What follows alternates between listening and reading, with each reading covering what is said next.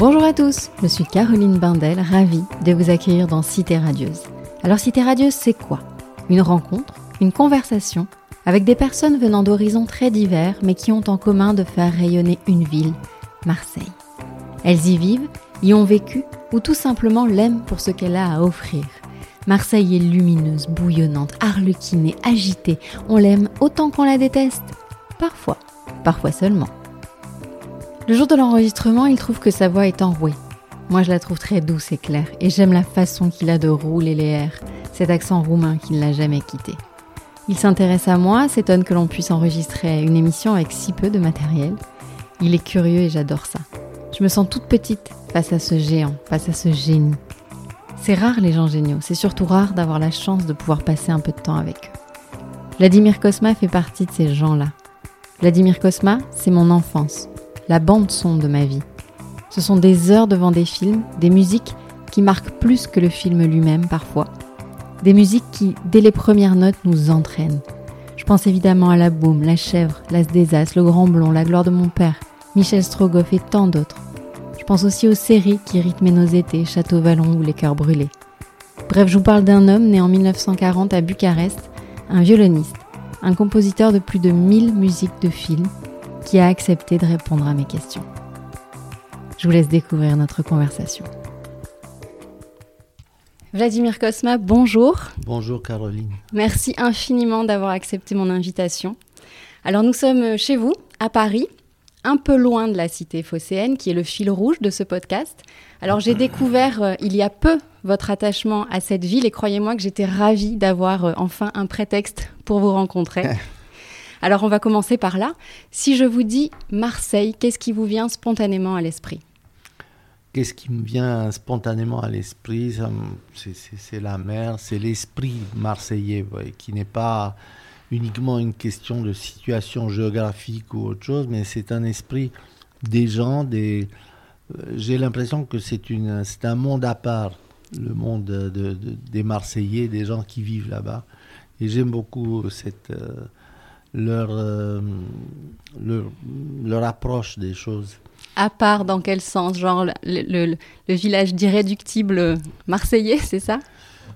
Je sais pas, ils, vivent dans une espèce de.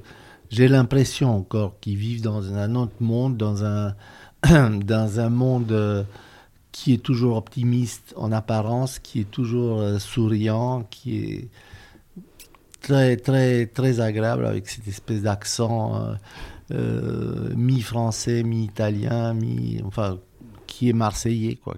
Alors, cette ville, vous la découvrez en venant rencontrer euh, Marcel Pagnol avec Yves Robert, qui espérait à ce moment-là obtenir les droits pour la gloire de mon père et le château de ma mère. Ça prendra finalement un peu plus de temps que prévu. Est-ce que vous vous souvenez de ce que vous avez ressenti alors en débarquant à Marseille? Écoutez, ce que j'ai ressenti, c'était, c'était euh, une espèce de fierté formidable de, pouvoir voir Marcel Pagnol et le fait que Marcel Pagnol aimait ma musique, puisque si je suis allé, c'est Yves Robert m'a pris un peu comme, euh, comme partenaire, comme caution, puisque Pagnol avait aimé la musique que j'avais écrite pour Michel Strogoff. C'était un, une série de télé. Il, m'a écrit, il m'a fait un signe qu'il voulait avoir cette musique. Je lui ai envoyé le disque. Donc tout d'un coup, euh, j'allais euh, avec Yves Robert en essayant d'obtenir de lui les droits de, de, de faire ces, ces deux films-là. Mm. Et donc j'avais été fier que qu'on fasse appel à moi pour mm. ça. Donc finalement, ça s'est fait un peu plus tard que prévu, mais en tout cas, vous aviez été choisi par Marcel Pagnol. Oui, à ce moment-là. J'ai été choisi par Marcel Pagnol à ce moment-là et par Yves Robert, et c'était important pour moi, dans l'immédiat, la réponse a été négative, c'est-à-dire que Pagnol avait dit Mon cher Yves, tu sais que si, on avait pu faire des films de ces, ces, deux histoires, je les aurais fait moi-même. Je ne les ai pas faites, donc il n'y a pas d'action, il n'y a pas de quoi faire de films. Ils, vont en vacances, ils reviennent de vacances, euh, tout ça, il n'y a rien qui se passe. Euh, donc on ne peut pas faire de films. Et puis voilà. Euh, il, a, il, il, a fallu attendre sa mort et, qu'Alain Poiret, qui était le, directeur de la Gaumont, convainque sa, sa, sa veuve, euh, Madame Pagnol, qui s'est laissée convaincre et elle a donné les droits pour faire ces deux films-là. Et ces deux films très, très. Ils sont merveilleux, bien sûr. Très réussis. Et voilà, c'est resté les, les, les, les, films sur Marseille peut-être les plus représentatifs Tout à actuellement. Fait, Alors pour vous, c'est le début d'une belle histoire euh, avec cette euh, ville. En 2007, vous composez même un, un, opéra à Marseille, la partition donc de la création de Marius et Fanny. C'est à la demande à ce moment-là de Renée Offan, qui est à l'époque la directrice de l'Opéra de Marseille. Donc c'est avec euh, Roberto Alagna. Vous dites que c'est l'œuvre la plus importante de votre carrière. En quoi l'est-elle? Je ne sais pas pourquoi, pourquoi j'ai dit ça, parce que je ne trouve pas que c'est la plus importante ni la moins importante.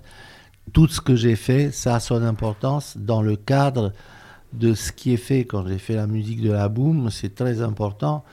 Pour moi, je ne peut pas dire que c'est plus important ou moins important que Marius et Fanny, mais je ne trouve pas que les choses se jugent en termes d'importance à ce niveau-là. Même si vous faites une musique de deux minutes, une chanson, une chose, elle, est très importante. Elle peut être très importante.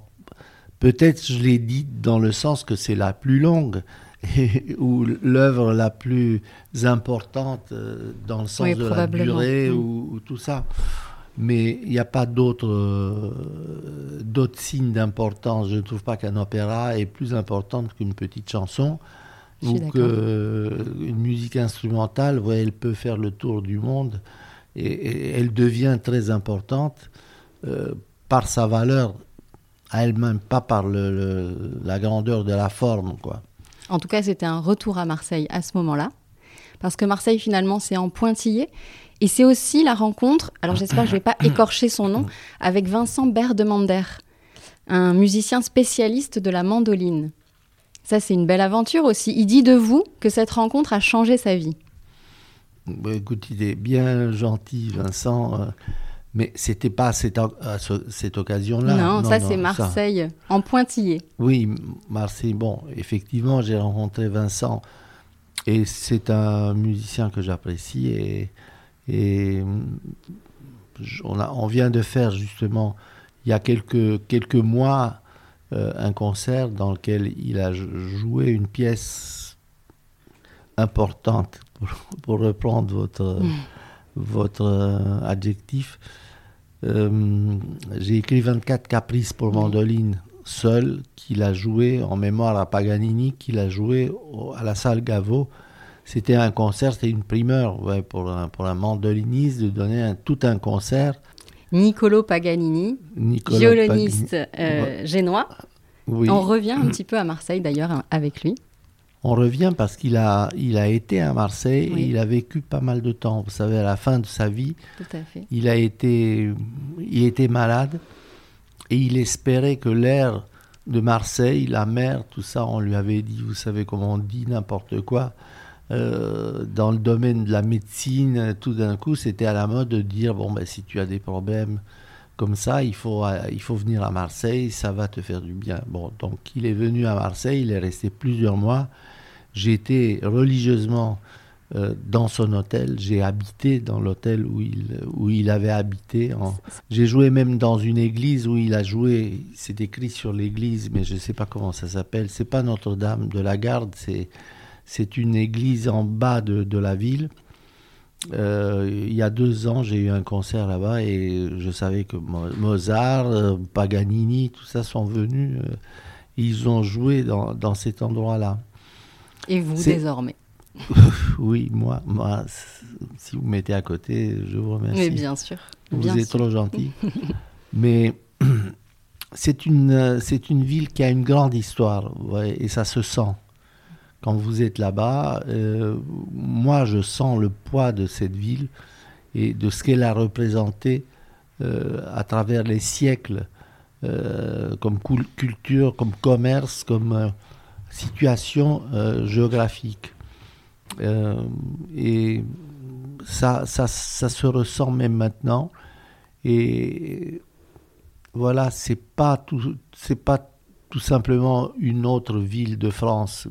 c'est, euh, c'est une autre ville, mais c'est tout un pays. ouais, c'est, Elle est à part. Elle est à part, voilà.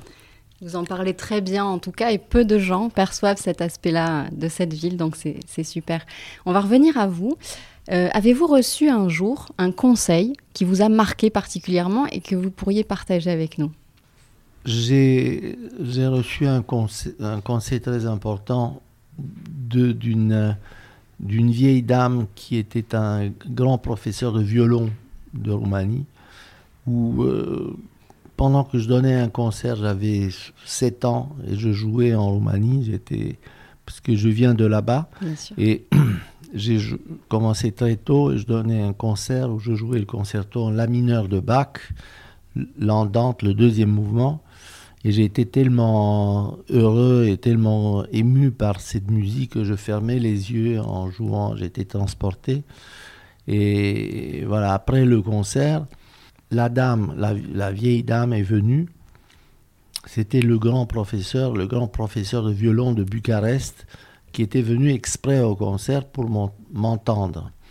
Bon, alors elle me dit, jeune homme, c'était pas mal, c'était bien, mais pourquoi vous fermiez les yeux pendant que vous jouez le concerto de, Bach? J'ai dit, mademoiselle, je, fermais les yeux parce que j'ai été tellement ému, tellement impressionné par, cette musique que, je, fermais les yeux. il m'a dit oui, d'accord, vous, vous étiez ému, impressionné, mais dites-vous que c'est pas vous qui devez être ému, impressionné. Vous devez rendre ému les gens dans la salle, le public qui vous entend. Et pendant que vous jouiez et que vous fermez les yeux, votre main droite n'était pas perpendiculaire avec l'archer, vous jouez, vous regardez pas les doigts, vous, enfin, en quelque sorte, vous jouez un peu n'importe quoi euh, sous prétexte de l'émotion qui vous.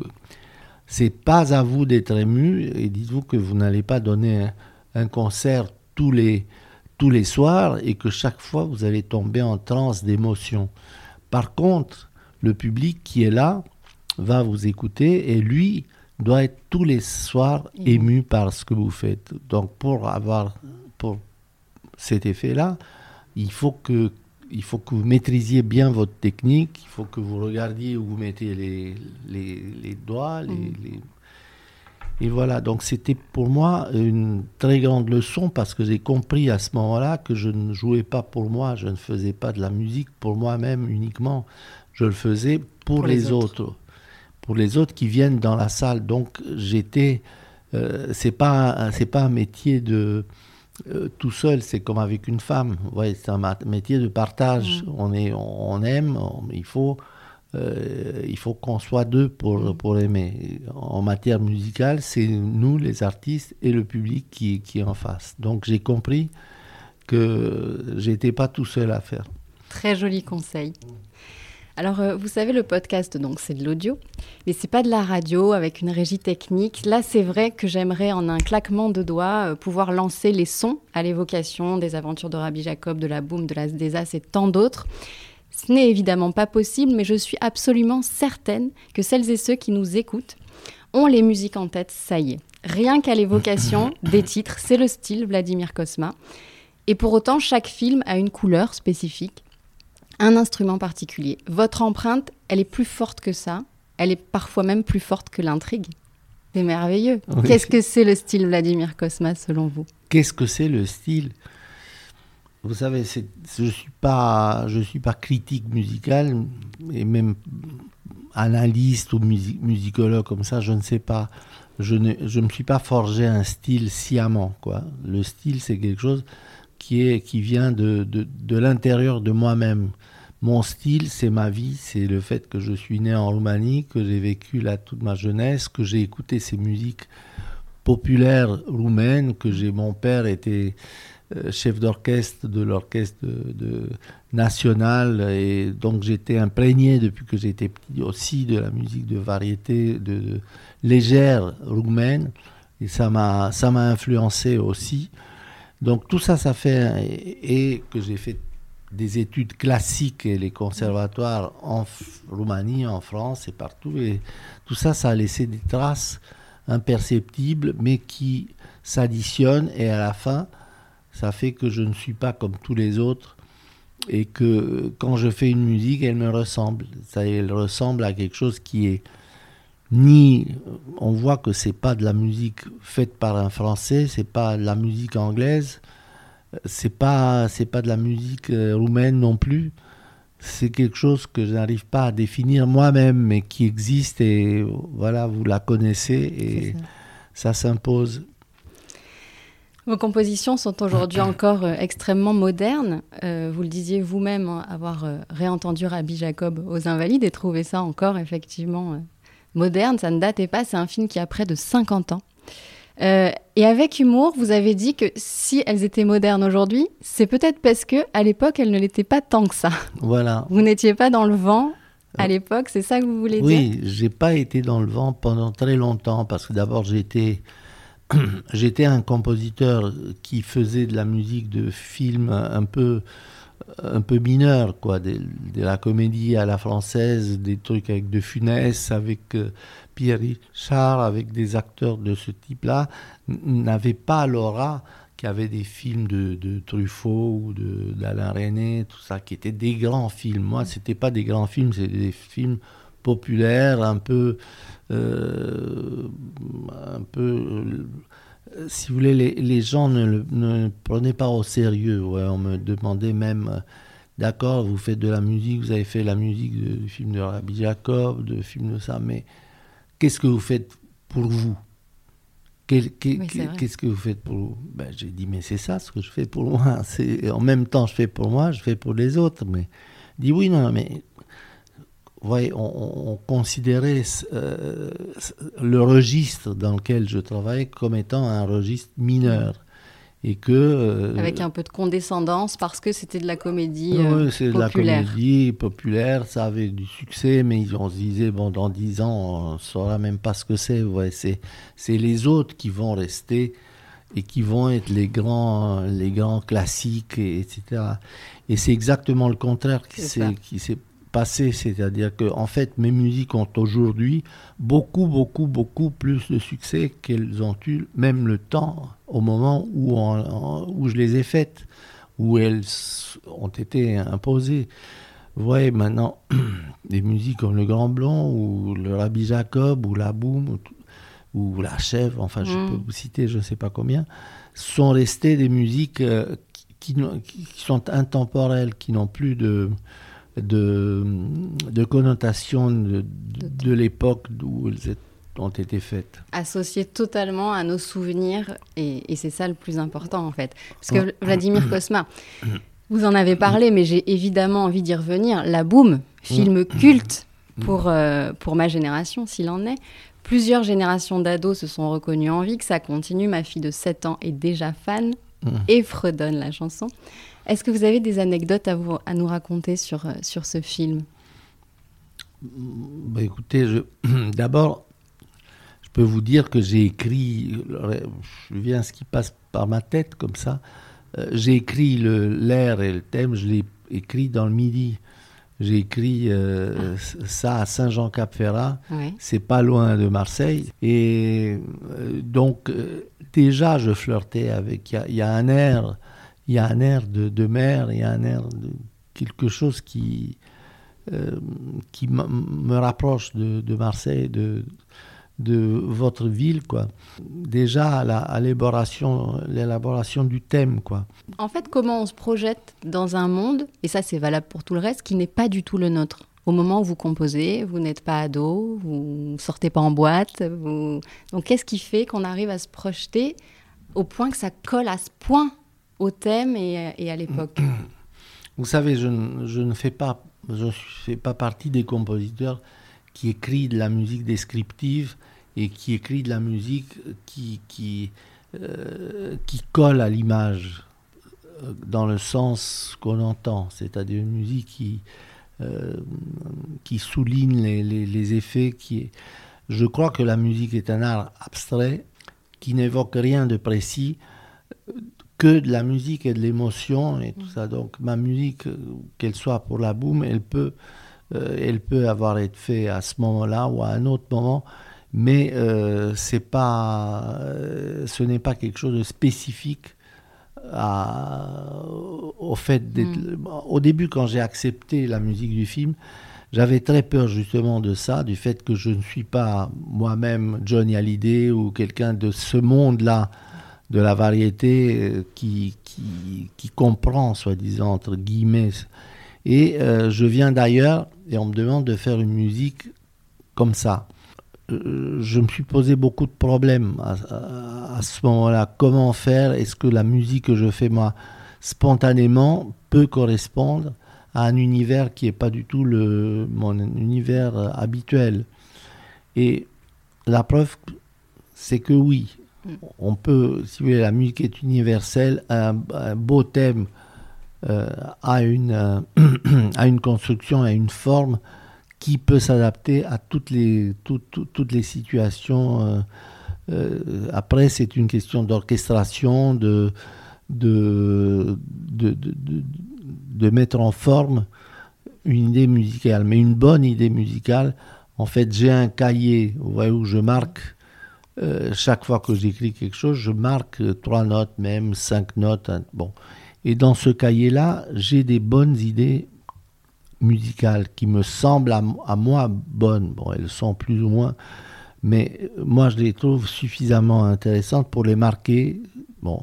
Et je cherche dans ces cahiers Parfois, quand je ne trouve pas quelque chose immédiatement euh, pour la commande que j'ai, je cherche dans ce cahier quelque chose qui pourrait euh, éventuellement convenir. Et c'est à ce moment-là que j'ai trouvé les quelques notes de début de ce thème-là. Je me suis dit, voilà, c'est ça, qui, qui pourrait convenir. Mais c'est pas par rapport ni à la mode, ni à la.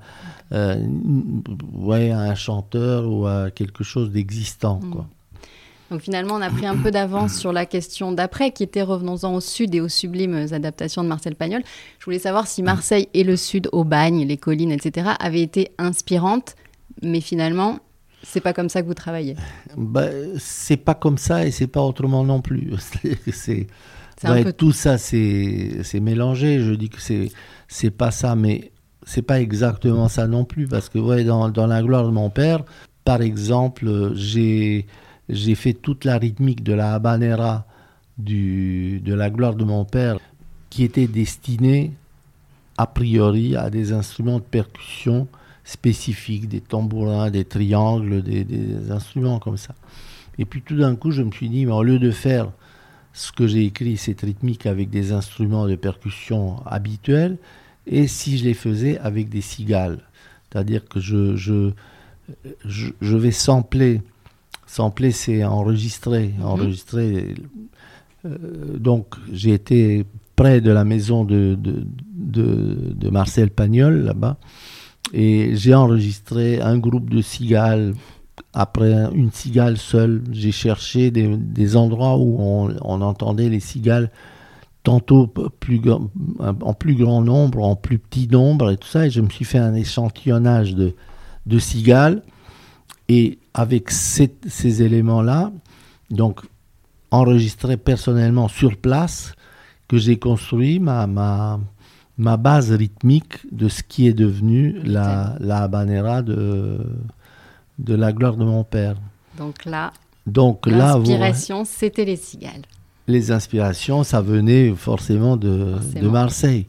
Mais maintenant, la musique elle-même, c'est un mélange de, euh, de, musique, de, thèmes qui viennent de loin, de la Roumanie. J'ai fait ça en pensant à des plaines roumaines, euh, avec des modes euh, divers que j'ai adaptés à une couleur qui me semblait plus proche de, de, de Marseille, de Aubagne et tout ça. Donc pour vous, tout ça paraît peut-être très évident, mais là, moi, je découvre vraiment. Voilà, c'est votre façon de, travailler. Aujourd'hui, vous jouez vos compositions euh, sur scène. Euh, ça vous fait quoi, ça, d'ailleurs? Écoutez, ça, ça me fait euh, un très très grand plaisir parce que si vous voulez, j'ai travaillé toute ma vie confiné, mm. comme maintenant, mais c'était pas par obligation, c'était parce que c'était comme ça. Je ne donnais pas des concerts pendant jusqu'il y a 20 ans. Mm. J'ai été un homme d'écriture devant ma table, à mon bureau, en écrivant du matin au soir des musiques, sans contact avec le public, sans voir les gens. Et, puis petit à petit, on a commencé à me demander de faire des concerts, de venir jouer. Au début, j'ai pas, j'ai pas voulu, et puis finalement, je me suis constitué un répertoire et j'ai accepté de donner des concerts. Et ça a été une révélation pour moi parce que je savais que mes musiques avaient rencontré le public, ils avaient une résonance, mais je ne savais pas à quel point ça a été ça. Donc, quand j'ai donné mon premier concert qui était à Paris, il y a un quart même qui est venu de Marseille. Ah, il, y a, un quart qui est venu de, gens de, de, Marseille qui sont venus au concert. Donc j'étais très ému de voir tous ces gens qui venaient pour ma musique, sans film, sans image, sans rien, et qui venaient au concert. Et, voilà, c'était une récompense extraordinaire. Après, je, je, les ai rencontrés, je parlais avec eux, je voyais des, les impressions qui me, que ma musique leur, leur faisait. Et ça m'a, ça m'a touché beaucoup, qui me parlaient tous d'émotions. Il n'y avait aucun qui me parlait de, de, comique ou de musique mmh. drôle euh, ou choses comme ça. Il me parlait toujours de, de, du côté émotionnel, émouvant de la musique. la bonne musique de film, c'est de la bonne musique tout court. Voilà. C'est de vous. Alors, on refait un petit saut à Marseille. Quand vous venez, je ne sais pas si vous venez régulièrement, où est-ce que vous vous sentez bien à Marseille? Euh, Je me sens bien déjà à l'hôtel où je vais. Mhm. C'est euh, Sofitel Vieux-Port. Ouais, c'est une. Je vois très bien. C'est un hôtel euh, qui a une superbe vue sur le Vieux-Port et donc j'ai l'habitude de, de venir là-bas. Sinon, je me, je, me sens bien dans, dans Marseille euh, c'est pas très loin du cercle des nageurs de Marseille, je crois que vous aimez bien. Oui, oui, j'aime beaucoup là. Mm. C'est une des raisons d'ailleurs pour laquelle je viens, parce que à 5 minutes à pied, je vais, je nage. On nage directement au large de la. C'est-à-dire qu'on ne passe pas par la plage. Il y a une espèce de ponton. On marche 100 ou 200 mètres et on, on entre dans l'eau. Et c'est au milieu de la mer, quoi. C'est formidable. Il n'y a pas de. Et, on voit les bateaux. On voit les bateaux qui s'en vont, qui arrivent parfois. Il paraît que vous n'êtes pas un grand fan du Mucem? Si, je suis je trouve qu'il est un peu noir, quoi. C'est pas. pas très lumineux. Oui. Alors, Vladimir Kosma, pour finir, le traditionnel questionnaire de Cité Radieuse. Si Marseille était une image Une image. Bah, si c'était une image, bon, disons Notre, Notre-Dame de la Garde, voilà. Si Marseille était une chanson Si c'était une chanson euh, sur les marchés de Provence, de chansons de Beko que j'aime beaucoup. Si Marseille était un film Ah là, c'est la gloire de mon père ou Château de ma mère, vous avez le choix. Évidemment. Est-ce que vous avez une expression marseillaise que vous aimez bien? Oui, peu cher. Peu cher. Voilà. Eh, on aime bien le dire, ça. C'est très affectueux, le peu cher. Là, pour le coup, c'est pas du tout condescendant. C'est assez mignon. Merci mille fois, Vladimir Kosma, de m'avoir consacré un peu de votre temps. C'était un plaisir immense, un bonheur. Je suis très heureuse et émue de vous avoir eu au micro de Cité Radieuse car vous représentez à vous seul euh, une grande partie de la bande son de ma vie. Donc, merci beaucoup. Merci, de me le dire et à bientôt. À bientôt, j'espère. Merci beaucoup. Au revoir. Merci.